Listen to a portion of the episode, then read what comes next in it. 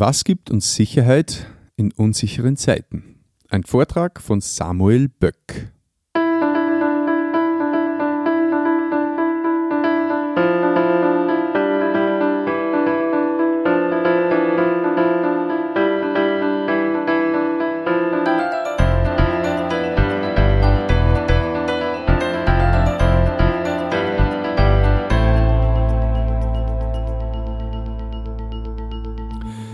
Christi und herzlich willkommen.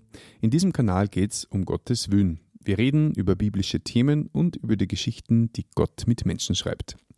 Letztens war ein evangelistischer Vortrag in Sierning von der christlichen Gemeinde in Steyr und diesen Vortrag wollen wir euch nicht vorenthalten und es geht darum, wie gesagt, um ja, die Frage, was uns Sicherheit gibt in unsicheren Zeiten diesen Vortrag hat der Samuel Böck gehalten und ja, es war ein sehr persönlicher Vortrag, ich war live dabei und ja, wünsche dir beim Anhören ein offenes Herz. Ich kann mich noch genau erinnern an den März 2020, als der Coronavirus Europa erreicht hat.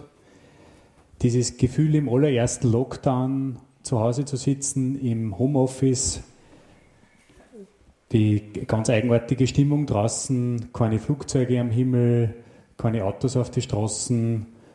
Äh, der, mit den Nachbarn unterhält man sich so auf 20, 25 Meter Abstand, ganz unsicher, was, was, wie man sich verhalten sollte. Aber das, was ich am beunruhigendsten in Erinnerung habe, diese Fragen in uns drinnen, was passiert jetzt mit uns? Was passiert mit Österreich, mit unseren Arbeitsplätzen, mit der Wirtschaft, mit dem Tourismus? Was passiert vor allem auch mit mir und meinem Job? Was passiert mit meiner Familie? Und ich darf mich ganz kurz vorstellen. Ich bin verheiratet mit meiner Frau, der Carola. Wir haben gemeinsam vier Kinder zwischen 10 und 1. Und von Beruf, wir wohnen im wunderschönen Müllviertel im Bezirk Rohrbach. Und von Beruf bin ich Sozialpädagoge und arbeite seit 15 Jahren mit schwierigen Jugendlichen und, und Menschen in, in finanzschwachen Familien. Darum kenne ich dieses Thema Sicherheit finden in unsicheren Situationen oder in, in unsicheren Alltagssituationen schon viel länger, schon vor Corona. Und ich habe mir oft diese Frage gestellt, wie muss sich das anfühlen, als Elternteil jedes Monat, Monat für Monat zu wenig äh, Geld zu haben. Wenn einfach das Geld am 25. vom Monat aus ist, wenn es am 20. aus ist oder mittlerweile viele Menschen erreicht das Geld nur noch bis Mitte des Monats. Wenn mein Kind am Skikurs gehen will, äh, ein Musikinstrument üben will oder lernen will und ich, ich habe einfach zu wenig Geld. Der diese Fragen, kann ich mir nur die, die Stromrechnung oder die Heizrechnung leisten oder auch die Fragen von alleinerziehenden Müttern, kann ich mir überhaupt meine Wohnung nur leisten? Und diese Fragen werden in den letzten Monaten immer drängender, also die, also die Gruppe, die sich diese Fragen stellt, wird auch immer größer. Und da war eine Folie herausgesucht, äh, der Wohnimmobilienpreisindex, also wie die, die, die Preise von den Immobilien gestiegen sind seit 1986. Ich bin selber 85 geboren, also seitdem es mich gibt ungefähr. Und der hat sich versechsfacht. Und da sind noch nicht einmal 2021 und 2022 dabei. Ein Grund, warum das passiert ist, ist einfach die, hoppala, die Geldmenge in Europa äh, massiv erhöht hat, also auch ver, verachtfacht hat. Und umso mehr Geld in Europa am Markt ist, umso mehr Geld kann man natürlich auch für Immobilien ausgeben und das ist mit ein Grund, warum sie die, die Immobilienpreise einfach so, so massiv äh, erhöht haben. Ein Freund von mir ist seit einigen Jahren mit seiner Familie auf der Suche nach einer Immobilie, Immobilie im Mühlviertel und im, im Bezirk Berg. Und im, im, Herbst hat er einen Träger gefunden, der so in so einer, so einer Straßen einige Reihenhäuser und Doppelhaushälften baut. Und er hat mit diesem Bauträger verein, einen Preis vereinbart für eine kleine Doppelhaushälfte mit 120 Quadratmeter 550.000 Euro. Und er hat, das ist schon geschmolzen in die Summe, und er hat vereinbart, die ganzen Nebenkosten, Kanal und, und äh, Infrastruktur für die, für die äh, Gemeinde, das zahlt ist der Bauträger und das muss er nicht zahlen. Jetzt ist im, im Februar, März das E-Mail gekommen, Äh, er kann das Angebot noch, aber er muss diese 40.000 Euro Nebengebühren noch dazu nehmen, sonst kriegt er das Haus nicht. Und mein Freund hat überlegt und hat gesagt, ja, äh, er hat für sich entschieden mit seiner Frau, sie nehmen das Haus, aber nur unter der Bedingung, dass die Nebengebühren nicht zahlen. Weil das einfach dazu nicht mehr bereit sind. Es ist über, über, außer für einen finanziellen Limit. Und dann hat er das nach einigen Monaten, Wochen überlegen und ringen dem Bauträger gesagt und der Bauträger antwortet ihm, hey, weißt du, äh, ich kann mir es mittlerweile nicht mehr mehr um 590.000 Euro leisten, ich blase das ganze Projekt ab. Es wird gar nicht mehr gebaut. Also wer kann es nicht, nicht einmal mehr um 600.000 Euro bauen. Also wie schrecklich ist es jetzt, in einer, jetzt als Familie auf der Suche nach Immobilien zu sein. Sehr vor kurzem in, der, in den Medien ein Artikel gewesen, äh, dass sie die, der durchschnittliche Preis von einem Einfamilienhaus in den letzten zehn Jahren äh, um 83 Prozent gestiegen ist. Aber wahrscheinlich kaum wer von uns hat, den, hat fast den doppelten Gehalt wie vor zehn Jahren. Auch politisch hat sich einiges da die letzten zehn Jahre. Ja, das vor der Ukraine haben wir ganz vergessen, dass eigentlich vor zehn Jahren diesen arabischen Frühling unter Anführungszeichen gegeben hat und eigentlich in allen nordafrikanischen Ländern es Umbrüche oder Umstürze gegeben hat.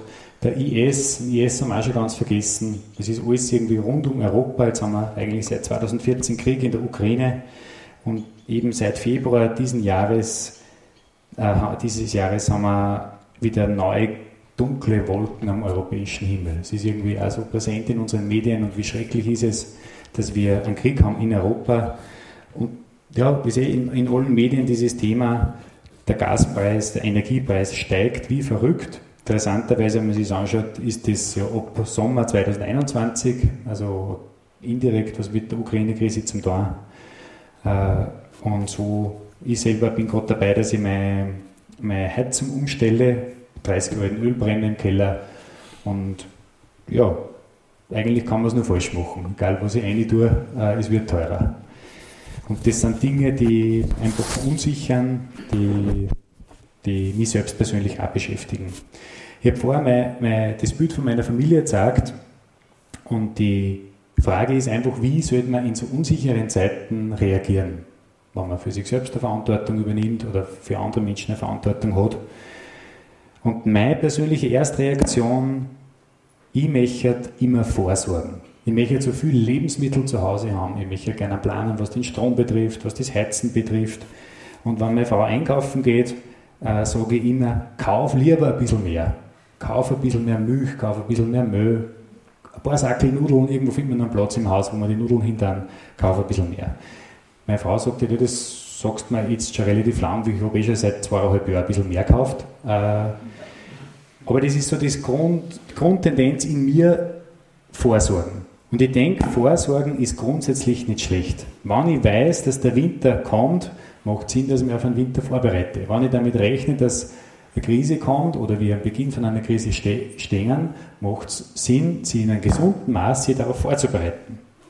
Aber ich denke, dieser Grad zwischen einer vernünftigen Vorbereitung und sich Sorgen zu machen, ist ein ganz schmaler Grad. Und ich selber mache diesen Fehler immer wieder das, was ich suche in meinem Tun, ist gar nicht, dass ich, mich, dass ich eine Vorsorge suche, sondern eigentlich suche ich Sicherheit. Ich suche Sicherheit in mir drinnen. Denn wir alle kennen dieses Gefühl, wenn man sich Sorgen macht, das ist gar nicht was, was im Kopf passiert, sondern eigentlich tut das im Bauch weh. Das tut, kennt ihr so ganz leichte Bauchschmerzen, wenn man sich ein bisschen Sorgen macht oder Ängste hat. Und man sucht irgendwie eine Lösung gegen diesen unangenehmen Schmerz im Bauch. Und so mache ich selber diesen Fehler, dass ich eigentlich eine Sicherheit suche in meine paar Backerl Nudeln daheim und das gar nicht so sehr um Vorsorge geht, sondern um Sicherheit. Und in der Bibel find, erzählt Jesus eine Geschichte von einem Menschen, der gleiche, den gleichen Fehler macht wie ich, nur ein bisschen größer vielleicht. Jesus sagte aber ein Gleichnis zu ihnen und sprach, das Land eines reichen Menschen trug viel ein. Und er überlegte bei sich selbst und sprach, was soll ich tun? Denn ich habe keinen Platz, wohin ich meine Früchte einsammeln soll. Und er sprach, dies will ich tun. Ich will meine Scheunen niederreißen und größere bauen und will dahin all mein Getreide und meine Güter einlagern. Und ich will zu meiner Seele sagen, Seele, du hast viel Besitz auf viele Jahre.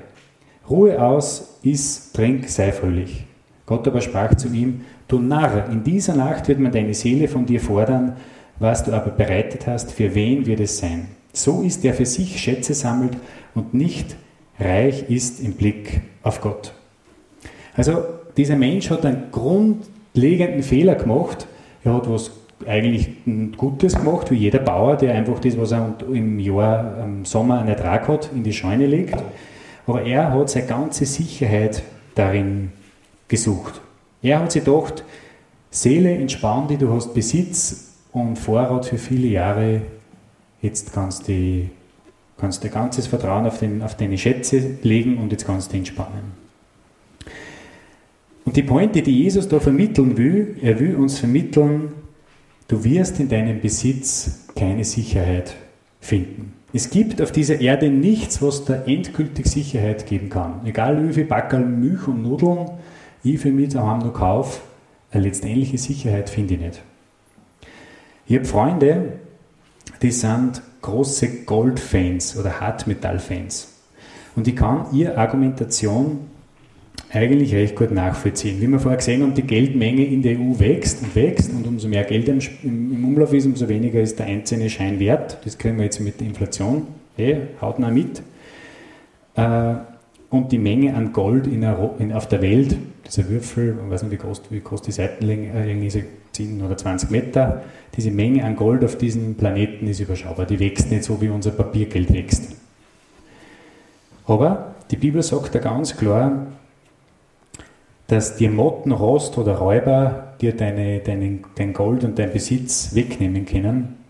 Und vielleicht denkst du dir, naja, mein Tresor zu Hause ist nicht groß oder sicher genug, ich lege es auf die Bank.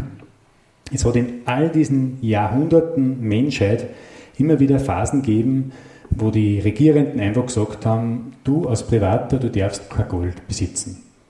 In den USA, zum Beispiel 1933, hat die Regierung gesagt, vier, fünf Jahre nach der Weltwirtschaftskrise 1928, äh, du als privater US-Bürger, du darfst kein Gold besitzen. Ist zur Bank gegangen und hat alle Schließfächer aufgemacht, überall wo Gold drinnen war, ist konfisziert worden. Und 1961 äh, hat die amerikanische Regierung sogar verboten, dass du als US-Bürger irgendwo auf dieser Welt Gold lagerst. Da hast du nicht einmal in der Schweiz in ein Schließfach Gold haben dürfen, es war verboten. Der eine oder andere denkt sich, ja, er sucht seine Sicherheit in Immobilien, in einer Zweit-, Dritt- oder Viert-Immobilie, gut versichert gegen Feuer oder Sturm. Doch es hat schon Phasen gegeben, wo der, der Staat so klamm war, in Frankreich oder England, wo die Fenstersteuer eingeführt worden ist.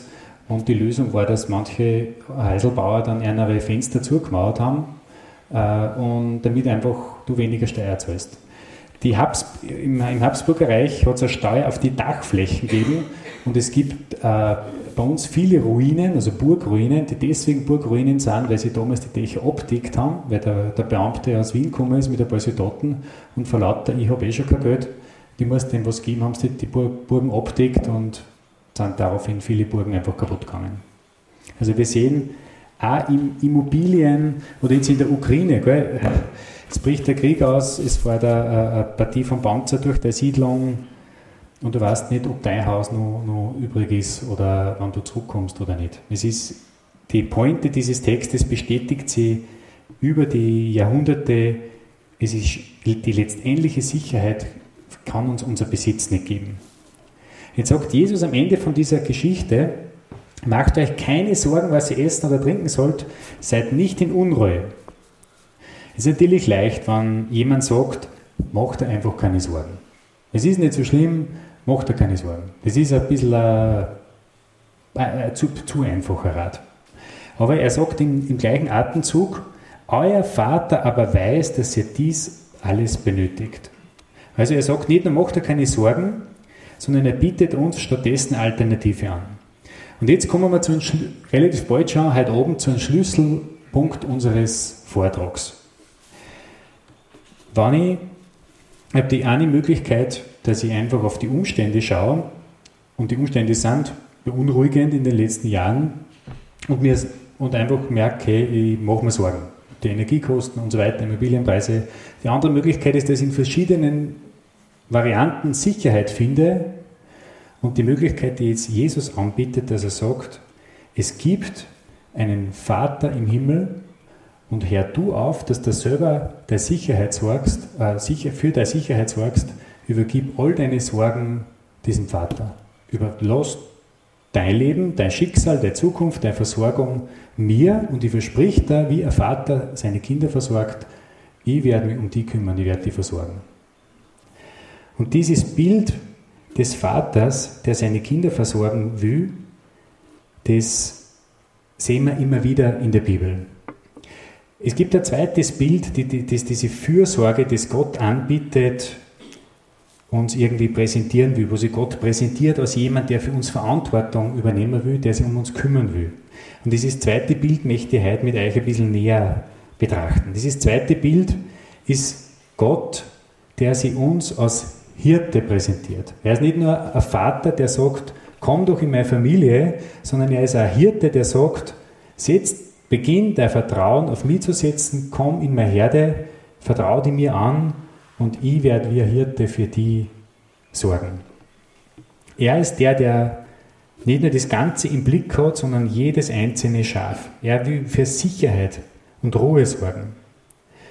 Und jetzt ist eben dieser Schlüsselpunkt von unserem Vortrag, weil ich es von mir selber weiß, dass das für uns Menschen und möglicherweise für uns Männer ganz besonders was Schwieriges ist, dass wir loslassen und aufhören, sich immer um uns selbst zu kümmern und bereit sind, jemanden anderen zu vertrauen und bereit sind, dass sich jemand anderer um uns kümmert.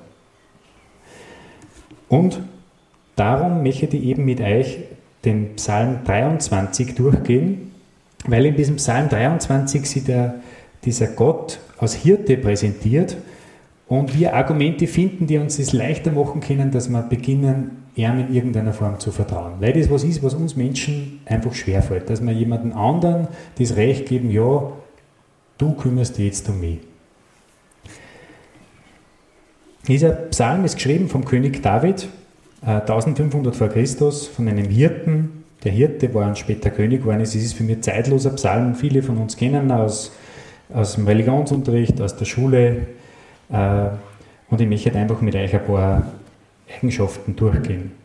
Das erste, was auffällt, da steht, der Herr ist mein Hirte. Also er sagt, Gott ist es, der mein Hirte ist. Also er hat sein Leben diesem Gott anvertraut. Er sagt, Gott darf mich jetzt führen. Gott darf mich leiten, darf die Richtung bestimmen, darf äh, entscheiden, äh, in welch, wo es hingeht. Und auch Gott ist es, der jetzt für mich verantwortlich ist und die Fürsorge für mein Leben übernimmt. Und ich denke, ein Fehler, den wir Menschen oft machen, wir sehen diesen Gott als zu menschlich an. Also wir sehen ihn, ja, so ein älterer Vater hat schon ein bisschen den Überblick oder die Kontrolle verloren. Aber ich denke, es gibt mehrere Sichten, Erklärungen für unser Leben, wie wir als Menschen sind, für die, für die Natur draußen, für, für unser ganzes Dasein. Und es gibt so zwei Extreme, wo, wo wir hin und her pendeln, wo es verschiedene Sichtweisen gibt. Und ein Extrem ist dieser Atheismus, äh, der Materialismus, dass wir alle nur aus Materie bestehen. Wir sind nur ein Fleischhaufen, ein geformter Fleischhaufen. Unser Gehirn ist ein reine Klumpen Fleisch. Und all das, was wir uns Gedanken machen, Liebe, Treue, Hoffnung, auch dieses ganze Thema Gott oder was ist wertvoll in unserem Leben, das ist eine reine Projektion und Erfindung von unserem Gehirn, sagt der, der Atheismus. Und am Ende von diesen 60, 70, 80, 90 Jahren verfallen wir wieder, stirbt dieser Fleischhaufen und wir, es ist aus. Und das ganz andere Extrem äh, die ganz andere Erklärung von unserem Dasein als Menschen, dass es einen Schöpfer Gott gibt und dass, der, dass hinter dem allem, was wir da erleben, jemand steht, der alles in der Hand hat, der einen Plan hat und ganz besonders einen Plan für uns Menschen hat. Und äh, trotz all dem, dass wir das Gefühl haben, da, da, hat er keiner mehr was in der Hand bei dieser, diesen politischen Veränderungen, Trotz allem ist dieser Gott der, der noch alles in der Hand hat und nie irgendwann einmal die Kontrolle verloren hat. Und wann, ich sage immer, ja, mit, ich habe Freunde, die nicht an Gott glauben, ich sage immer, wann es diesen Schöpfer Gott wirklich geben sollte, wem sonst würde ich mein Leben anvertrauen, wann nicht ihm? Wann es jemanden gibt, der uns erschaffen hat, der die die die Erde erschaffen hat, die Schrägheit von der Achse, den Abstand zur Sonne, der genau passt, dass da bei uns Leben entstehen kann, der durch diese Trägheit der, der Erdkugel, die Masse, die Gezeiten bewegt, die Jahreszeiten, all das, was, was jedes Jahr, jeden Tag wieder neu funktioniert. Wenn da wirklich jemand dahinter steht, dann kann, wenn es irgendwie lohnt, sich irgendwem anzuvertrauen, dann diesem Schöpfergott. Die letzten zwei Jahre Corona haben mich selber manchmal emotional äh, überfordert. Einfach, die, ihr habt sie selber mitgekriegt, diese Spannungen in der Gesellschaft, die Meinungen, wer steckt eigentlich dahinter, ist es gefährlich, ist es harmlos, es ist so, so viel gezerrt worden an allen Seiten. Und ich war wirklich manchmal überfordert. Doch eine Sache hat mir in diesen beiden Corona-Jahren geholfen, wenn ich am Abend von, einer, von, einem, von Freunden heimgekommen bin, nur die 10 Meter von der Garage zur Haustüre und ich habe am Abend auf den Sternenhimmel bei mir zu Hause im Mühlviertel raufgeschaut. Und ich habe raufgeschaut und ich habe gesehen, die Sterne, äh, die, die sind so stabil und da steckt der Plan dahinter, äh, die, wie die Milchstraße aufbaut ist, wo die Erde ist oder wo unser Sonnensystem sich befindet, dass wir sogar aus der Milchstraße rausschauen können. Ich sehe in Niederkappel bei mir daheim die, die Milchstraße, diesen, diesen Schleier, und dann denke ich mir, Gott du hast das da oben alles in der Hand, du hast mein kleines Leben auch in der Hand. Und das hat man in all diesen Turbulenzen die letzten beiden Jahre immer wieder so eine, so eine Ruhe gegeben und hat man gesagt, es gibt jemanden, der unser Leben in der Hand hat. Und ich weiß nicht, ob Sie diese Geschichte kennst vom, vom Deep äh, äh, Hubble Space. Es gibt das Hubble-Teleskop, das ist ein Teleskop, das im Weltall herumschwebt und wie ein Satellit und äh, extrem scharfe, gute Bilder Welt, ins Weltall hinaus machen kann. Und da gibt es natürlich einen großen Kreis unter den Wissenschaftlern, wer darf das Hubble-Teleskop wie lange benutzen. Und in den 90er oder 2000er Jahren hat eine Gruppe von äh, Wissenschaftlern ein Konzept vorgestellt und hat diesem Gremium, das entscheidet, wie, wer darf das Hubble-Teleskop benutzen und wie viele Minuten oder wie viele Stunden, hat gesagt, da gibt es einen Platz im Weltall, der ist der Deep Space, der ist komplett schwarz. Da gibt es keine Sterne. Da haben wir bisher noch nie Sterne gefunden. Was hältst du davon, wenn wir das Hubble-Teleskop einfach einmal eine Woche nur dorthin fotografieren lassen, so eine Langzeitbelichtung, und schauen, was ist in diesem Deep Space? Und dann haben so die, die, Wissenschaftler gesagt, das ist zwar unvorstellbar wertvoll, dieses Deep Hubble, also dieses, dieses Teleskop, und die, die Zeit ist extrem teuer, aber wir dann da wirklich ein paar Tage in diesen schwarzen Fleck belichten. Und ihr könnt euch das gern anschauen im Internet, das ist unvorstellbar bewegend. Das, was rausgekommen ist, da ist kein schwarzer Fleck. Wenn man da lang genug hinbeleuchtet, da sind hunderte von Galaxien, wo wieder in jeder Galaxie Millionen von, von, von Sonnensystemen sind und jede einzelne Galaxie ist anders und die hat andere Farbe und, und äh, ist anders groß und das ist etwas, was mich, wo ich das ja nicht sehe, wenn ich aufschaue, aber ich kann mir es im Internet anschauen, von diesem Hubble-Teleskop. Das ist etwas, was mir eine Ruhe gibt, wann es wirklich einen Schöpfergott gibt, der das macht. Das ist ja nicht, nicht aus einem Kinderbuch, das sind Wissenschaftler, die das fotografieren. Das schaut halt in, umgerechnet in Bildern, schauen diese Galaxien wirklich so aus. Das berührt mich und dann weiß ich, wann ich mich dem anvertrauen will und diesen der Herr ist mein Hirte. Wenn es einen Schöpfergott gibt, dann gebe ich ihm das Recht, dass er mein Hirte wird. Jetzt haben wir, haben wir Krieg in Europa, es ist Winter, es wird Frühling und es hat mir so einen Trost gegeben, dass hinter mein Haus in meinem Obstgarten wie alle Jahre zuvor die Blüten aufgingen und es wieder Frühling ist und das Leben wieder erwacht. Das spielt für Gott keine Rolle, ob es Krieg in Europa gibt. Er schenkt neu das Leben. Das Leben ist jedes Jahr im Frühling wieder da in der Natur und funktioniert. Er sagt, der David, der diesen Psalm schreibt, mir wird nichts mangeln und er lagert mich auf grünen Auen. Es bedeutet, er ist versorgt, er ist in Obhut von einem guten Hirten, er hat genug zu essen, wie auf einer saftigen Wiese. Er ist absolut zufrieden und alle seine Wünsche sind gestillt. Das, was wichtig ist, dass man das beachtet, dass David lange Zeit nun nicht amtierender König war. Und er hat sich viele Monate verstecken müssen, äh, war verfolgt, hat sich in Höhlen versteckt, hat auch Hunger gehabt, äh, weil dann die Menschen nicht versorgt haben, weil sie Angst gehabt haben vor einem bestehenden, vor dem amtierenden König. Also das bedeutet nicht, dass mir materiell immer gut geht, wenn ich mit diesem Hirten anvertraue. Aber es bedeutet, dass meine Wünsche und Bedürf Bedürfnisse grundsätzlich gestillt sind und ich zufrieden bin über das Materielle hinaus. Dass es offensichtlich Bedürfnisse gibt, die unabhängig sind von den Umständen. Er schenkt mir eine Zufriedenheit, die sogar in den, im Krieg oder in schwierigen Zeiten durchgeht, die unabhängig ist von den Umständen. Und das ist etwas, was gerade in unserer Wohlstandsgesellschaft so wichtig ist. Wir haben in Europa eigentlich alles. Kaum jemanden auf dieser Welt geht so gut wie uns, besonders uns Österreichern. Und trotzdem merkt man, wir haben Angst vor der Zukunft. Wir machen sich Sorgen. Also es gibt irgendwie eine Zufriedenheit, die über dieses Materielle hinausgeht. Und das sehen wir auch in diesem Psalm. Er führt mich zu stillen Wassern. Das bedeutet, er will meinen Lebensdurst stillen. Er will mir diesen Durst, das mir Bedeutung gibt, das meine Interessen betrifft, diesen Durst will er, will stillen. In den 60er Jahren hat eine Gruppe von christlichen, von einer, also die Leiter, Verantwortlichen von einer christlichen Gemeinde in Amerika sich die Frage gestellt, was brauchen denn die jungen Leute bei uns in Amerika? Was sind ihre Bedürfnisse, was sind ihre Sehnsüchte?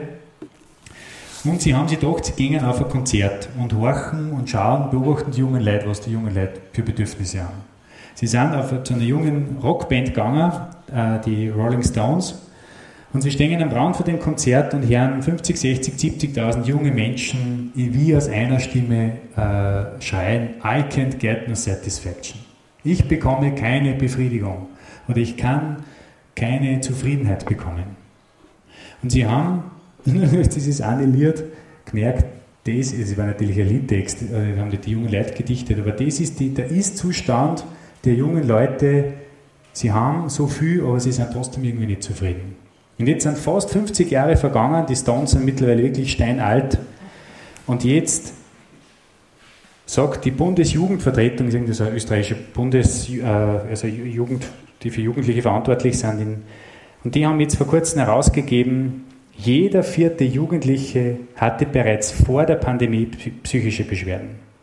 Jetzt leiden mehr als die Hälfte der Schülerinnen an depressiven Symptomen. 16 Prozent haben Selbstmordgedanken. Jedes dritte Kind, jeder dritte Jugendliche ist von psychischer Belastung betroffen. Das heißt, eine Million junge Menschen in Österreich leiden unter psychischen Problemen. Und ich glaube, dass das nicht Corona die Schuld ist, sondern da war in uns oder in, unter den jungen Menschen bereits was da, was durch Corona jetzt einfach nur viel offensichtlicher geworden ist. Und jetzt haben wir da eine Botschaft, dass da jemand sagt, er führt mich zu stillen Wassern. Und im Neuen Testament sagt Jesus, wenn jemand dürstet, der komme zu mir und trinke. Für uns Menschen, die, durst, die durstig sind, liegt die Schwierigkeit darin, dass wir oft gar nicht wissen, wo findet denn mein, wo kann ich denn meinen Lebensdurst stillen? Wir haben in uns so eine Unruhe, die mich manchmal erinnert an Gänse. Ich weiß nicht, ob wer schon mal so einen Gänsegatter gesehen hat. Die können eigentlich nicht fliehen, äh, aber zweimal im Jahr werden sie unruhig. Das ist, wenn die Wildgänse einmal von Süden nach Norden drüber fliegen, dann werden sie ganz unruhig, weil sie sich daran erinnert, eigentlich sind wir ja zu viel mehr berufen und das zweite Mal im Jahr, wenn die Wildgänse wieder zurückfliegen. Und ich bin selbst selber mal so ein Erlebnis gehabt, ich war an meinem Jakobsweg, bin nicht katholisch, aber ich habe mit zwei Schulkollegen den Jakobsweg gemacht, 600 Kilometer in Spanien.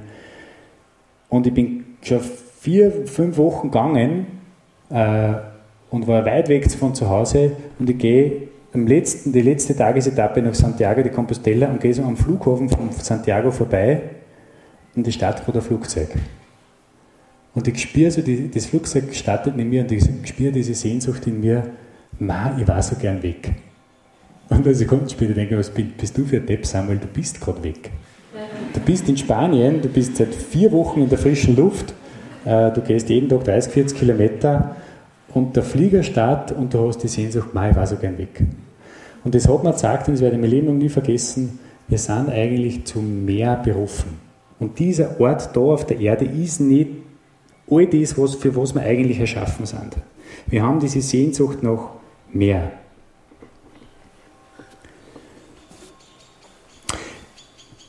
Erquickt meine Seele. Dieses Erquicken bedeutet, äh, wie, wenn ich ganz ähnlich, wie wir es vorher gesagt haben, ganz durstig bin, wie bei einer Wanderung, wo mir mal Wasser ausgegangen ist und ich, ich, ich werde dann so richtig erquickt, wenn ich wo eine Quelle finde und so erfrischt bin. Einfach erfrischt.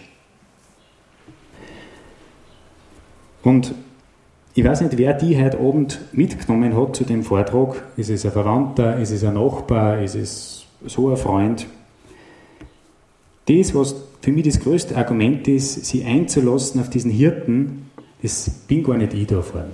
Irgendwelche Argumente, die ich bringe, sondern das beste Argument sind die Christen, die du kennst, die du über Monate, über Jahre beobachtest. Weil ich überzeugt bin, dass viele Christen auch grundsätzliches Markenzeichen haben. Sie haben eine besondere Fröhlichkeit und eine besondere Zufriedenheit. Sie sind erquickt, sie sind erfrischt, weil sie Jesus, dieses lebendige Wasser, kennengelernt haben.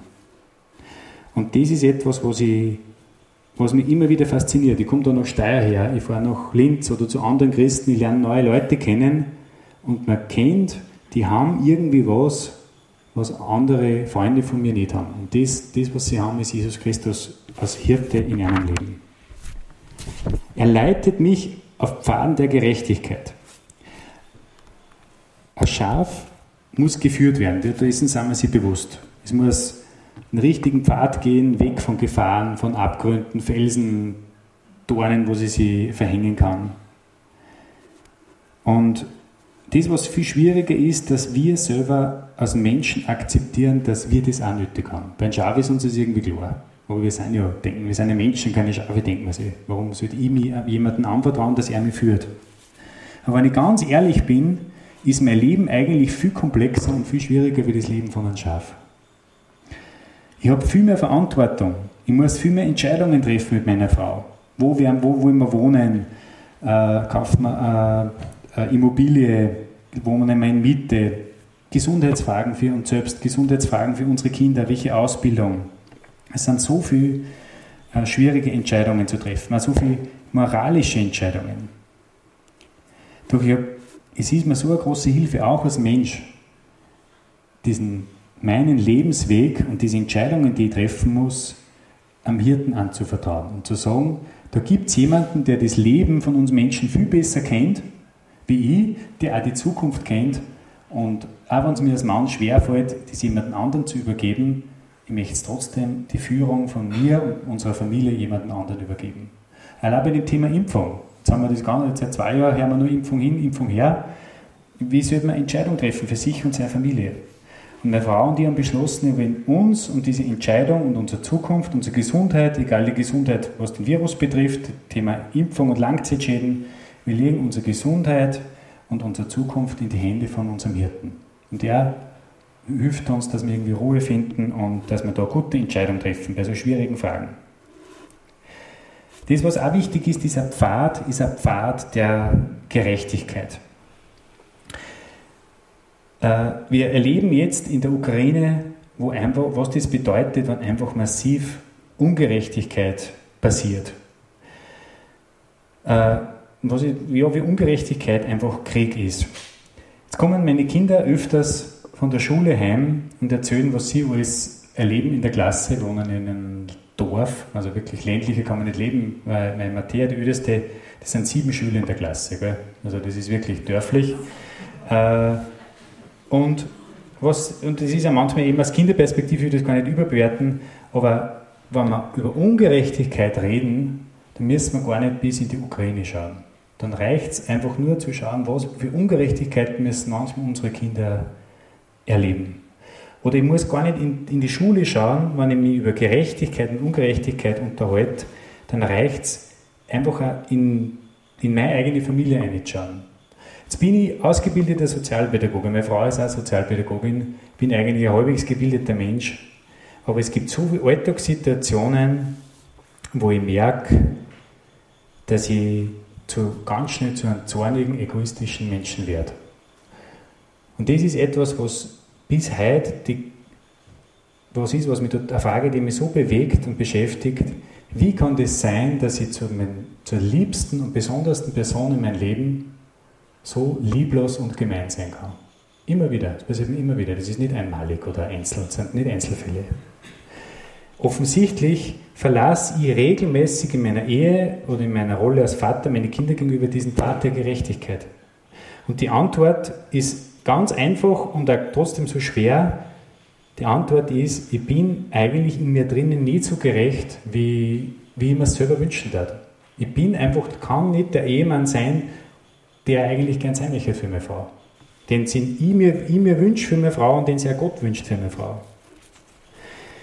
Die Bibel beschreibt dieses, diesen, diesen Begriff Sünde oder illustriert diesen Begriff Sünde auch wieder mit einem Schaf und sagt, wir alle irrten umher wie Schafe, jeder auf seinen eigenen Weg. Und das trifft, äh, beschreibt Sünde sehr gut. Wir Menschen sind felsenfest überzeugt, dass wir selbst am besten wissen, was für uns gut ist und was für uns richtig ist. Jeder will seinen eigenen Weg gehen. Besonders wichtig ist uns, dass wir den Weg ohne Gott gehen. Wir wollen uns von Menschen nichts sagen lassen, aber von Gott wollen wir uns erst recht nichts sagen lassen. Äh, Freund von mir, der Christoph Hochmuth, hat einmal gesagt, dass die Menschen denken oder sagen, wir wissen nicht, ob es Gott gibt. Äh, sicherheitshalber leben wir so, wie wenn es ihn nicht gibt. Komplett unlogisch. Wenn ich mir nicht sicher bin, ob es Gott gibt, dann lebe ich doch sicherheitshalber, lebe ich lieber so, wie wenn es er doch gab, weil er sicher ist sicher. Aber es ist, wir sind genau umgekehrt. Und deswegen trifft, beschreibt dieser Vers perfekt, wie wir Menschen sind. Leben wir sicherheitshalber so, wie wenn es Gott nicht gibt. Wir wollen ohne Gott leben.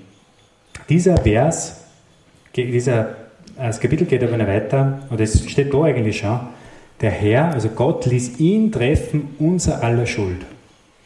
Die Strafe wäre eigentlich nachvollziehbar. Wenn jemand ein eigenwilliges Leben ohne Gott lebt, wo wird ein Leben ohne Gott hinführen? In einer Ewigkeit ohne Gott. Das ist nicht gemein oder, oder arg oder, oder was immer oder Mittelalter. Das ist nur, nur logisch. Nur die logische Fortsetzung von einem Leben ohne Gott ist eine Ewigkeit ohne Gott.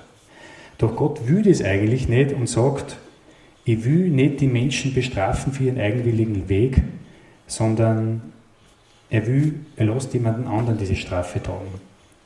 Und das heißt dann später in Jesaja 53, wegen der Vergehungen seines Volkes hat ihn Strafe getragen. Und wir wissen aus dem Neuen Testament, dass es Jesus selbst ist. Der Hirte selbst tragt die Strafe für das, dass wir Schafe uns von ihm abwenden und so einen eigenwilligen Weg gehen und nicht das dann, was Gott sich eigentlich wünscht. Da steht eben, 700 Jahre vor Christus steht da, bei Gottlosen gab man ihm sein Grab, aber bei einem Reichen ist er gewesen in seinem Tod. Und wir wissen, Jesus war selbst dann in einem Felsengrab von Josef von Arimathea. Also 700 Jahre selbst wird das schon angedeutet, dass Jesus für uns stirbt. Und ich sage das deswegen, weil ich ein bisschen Argumente suchen will, warum es sich lohnt, sich diesem Jesus anzuvertrauen. Es gibt viele Sekten und religiöse Gruppen, die auch einladen. Und Sektenführer, die sagen, vertraue mir an. Doch normalerweise lassen Sektenführer ihre Sektenmitglieder teuer bezahlen für sich. Und manche, es ist schon vorkommen in den letzten Jahrhunderten, manche Sektenführer lassen ihre Mitglieder für sich sterben. Hat es schon alles gegeben, ganz grausige Geschichten. Aber bei Jesus ist es genau umgekehrt. Er sagt, vertraue mir an, schließ die meiner Herde an Du kannst mir vertrauen, weil ich bin bereits für dich gestorben. Also vertrauenswürdigerer Mensch gibt es eigentlich nicht wie jemand, der vorher schon alles für dich investiert hat. Diesem Jesus kann ich mir wirklich anvertrauen. Und er ruft uns jetzt auf und sagt, folg mir nach, wie ein Schaf seinem Hirten nachfolgt, verleugne dich selbst und nehme dein Kreuz auf dich und folge mir nach. Das klingt jetzt ganz schrecklich. Was heißt das, sein Kreuz auf sich nehmen? Aber effektiv heißt es genau das, ich, ich höre auf, meinen eigenwilligen Weg zu gehen, meine eigenen Pläne, sondern folge jetzt seinem Willen nach. Nicht mehr meine Ziele, sondern seine Ziele, das, was er verlangt. Auf einmal ist die Bibel nicht ein verstaubtes Buch, sondern ich nehme sie in mein Leben und ich schaue, was erzählt mir denn Gott im Neuen Testament, wie ich leben soll, wie ich meine Ehe gestalten soll mit meiner Frau, wie ich meine Kinder gestalten soll, was, äh, wie, wie ich reden soll wie über andere Menschen redet. Und unter anderem auch anstatt meine eigene Sicherheit immer selbst zu suchen, lege ich jetzt als jemand, der jetzt diesem Jesus nachfolgt, meine Sicherheit in seine Hände. Er ist jetzt der Chef in meinem Leben und nicht mehr ich selbst. Wie schaut jetzt das Leben aus von solchen Menschen? Äh, sind das Menschen, die sich selbst aufgegeben haben, die irgendwie abgemagert sind, traurig sind, vernachlässigt sind? Und ich kenne selbst so extreme religiöse Menschen, im Islamisten oder in andere Religionen oder, oder Sekten, die haben sowas Hartherziges, Trauriges oder sowas Freudloses, wo sie, ja, äh, die, wo sie keine Frau schminken darf und wo es keinen Schmuck und keine Freude und keine Musik und gar nichts gibt. Doch die Christen, die ich kenne, die ihr Leben mit diesem Hirten Jesus begonnen haben, die sind fast ausschließlich fröhliche, zufriedene Menschen. Die sind nicht abgemagert und, und, und haben sich selbst aufgegeben, sondern die haben das erlebt, was dieser Jesus verspricht. Ich bin gekommen, damit sie das Leben haben und es in Überfluss haben. Es ist genau das, was der Psalmschreiber schon 1500 Jahre vorher geschrieben hat. Du, also Gott, du bereitest mir einen Tisch vor meinen Feinden. Und damit ist gemeint vor die Menschen, die sagen, so Blödsinn, auf Gott brauchst du eh nicht vertrauen. Denen zeigt er durch einen reich gedeckten Tisch, es lohnt sich, diesem, diesem Gott und diesem Jesus zu vertrauen.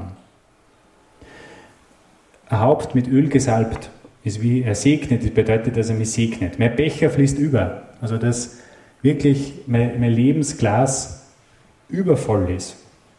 Und ich kann wirklich bestätigen, mein Leben, ich habe mich mit 14 Jahren entschieden, dass ich ein Leben mit Jesus leben will. Es ist ein Leben, das grundsätzlich voller Güte und Gnade ist. Ich habe, Gott war mir gegenüber so gut und hat so gut gemeint mit mir in allen Tagen meines Lebens äh, bis hierher.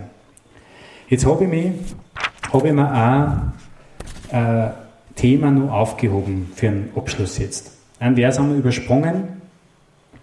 Und dieser letzte also Vers, den ich, auf den, den ich eingehen will, ist, auch wenn ich wandere im Todestal oder im Tal des Todesschattens, fürchte ich kein Unheil, denn du bist bei mir, dein Stecken und dein Stab, sie trösten mich. Das Thema vom heutigen Abend ist Sicherheit finden in unsicheren Zeiten. Die Unsicherheit schlechthin, die uns Menschen beunruhigt, ist die Frage, was passiert, wenn ich ins Tal des Todes komme? Was passiert, wenn es hart davor kommt, wenn mein Leben in Gefahr ist? Durch Krieg. Das war das große Thema. Jetzt sind wir für uns eh wieder sicher. Aber die ersten paar Tage waren wir sich nicht sicher, wie weit die Russen und wie schnell die Russen dann da umkommen. Gell? Also ich persönlich mit, bin nie von dem ausgegangen, dass die bis nach Österreich kommen, aber ich kenne Freunde, die haben sich ganz ernsthaft Sorgen gemacht, wie schnell ist der Russe auf einmal in Tschechien. Und wer die Geografie kennt, wir wohnen relativ weit oben bei Tschechien. Was passiert, wenn ich in das Tal des Todes komme? Bei uns im Mühlviertel gibt es ein Ausflugsziel, da bin ich gelegentlich um, das ist der Bernstein. Und das ist genau oben an der Grenze. Da hinten sieht man den Lipton- oder Moldau-Stausee. Der ist bereits in Tschechien drüben. Und da oben ist ein Schild, das mich immer wieder bewegt, wenn ich oben bin und es lese. Da oben steht nämlich, hier lebten 700 Jahre Deutsche. Sie rodeten den Böhmerwald und bewirtschafteten die Gegend. 1945 und 1946 wurden sie vertrieben. Und diese Menschen, das waren die Vorsorgeprofis. Die haben, die haben, waren Landwirte, die haben 700 Jahre den Böhmerwald ent, ent, gerodet und bewirtschaftet. Die, die haben keine Angst gehabt, dass ihnen einmal das Getreide ausgeht. Die waren, das waren Bauern, die waren Profis. Und dann kommt der Zweite Weltkrieg und dann wendet sich das Blatt im Zweiten Weltkrieg und drei Millionen Deutsche, Sudetendeutsche werden aus der Tschechei vertrieben. Sinnbildlich möchte ich euch das, das Dorf Glöckelberg vorstellen, was eben auf der tschechischen Seite ist vom Böhmerwald.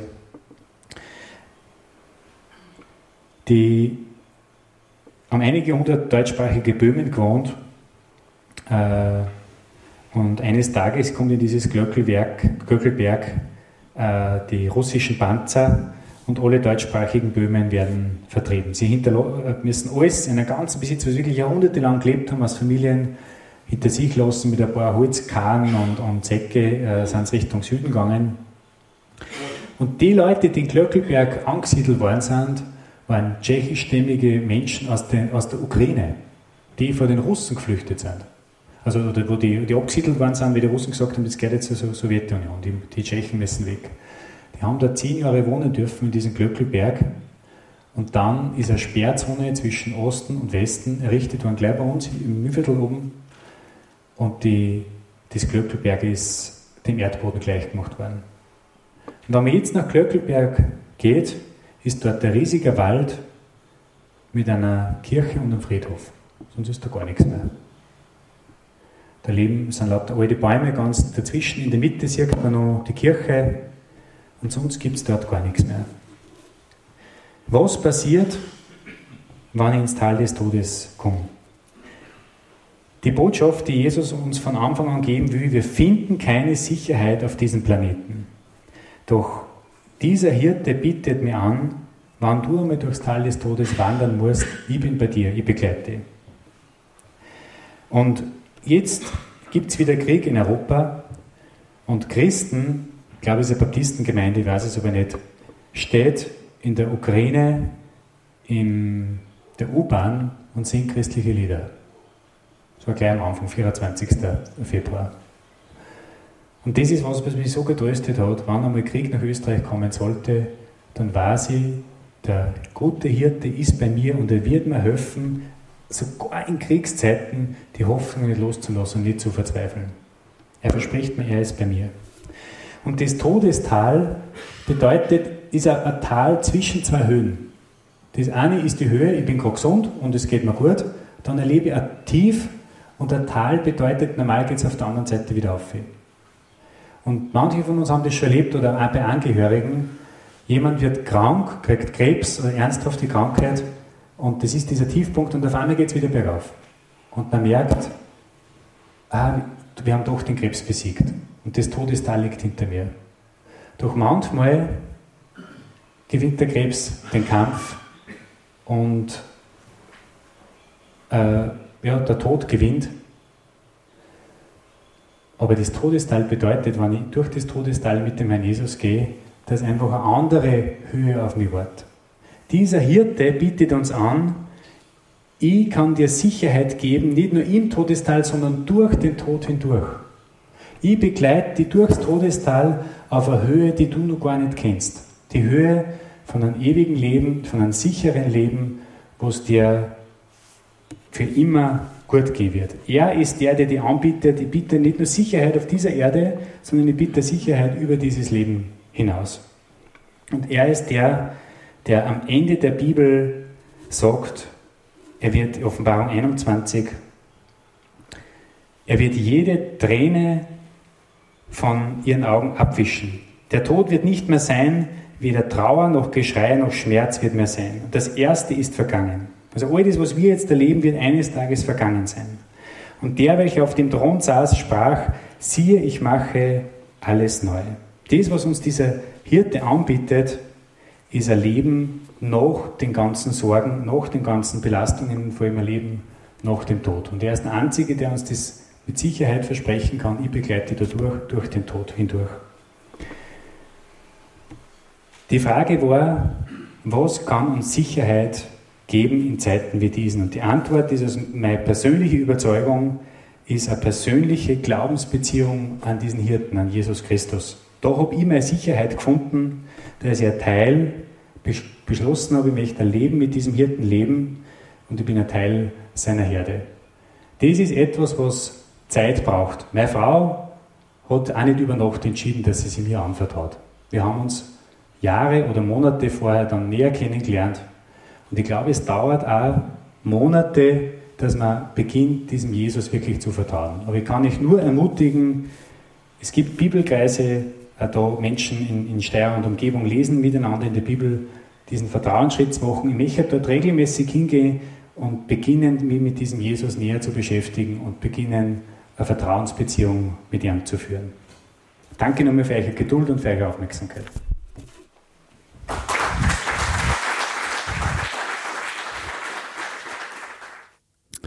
Wenn du noch Fragen hast oder die bestimmte Themen interessieren, dann schreib uns gerne in die Kommentare oder an unsere E-Mail-Adresse um Gottes Wün, Wün mit Wun geschrieben, at gmail.com.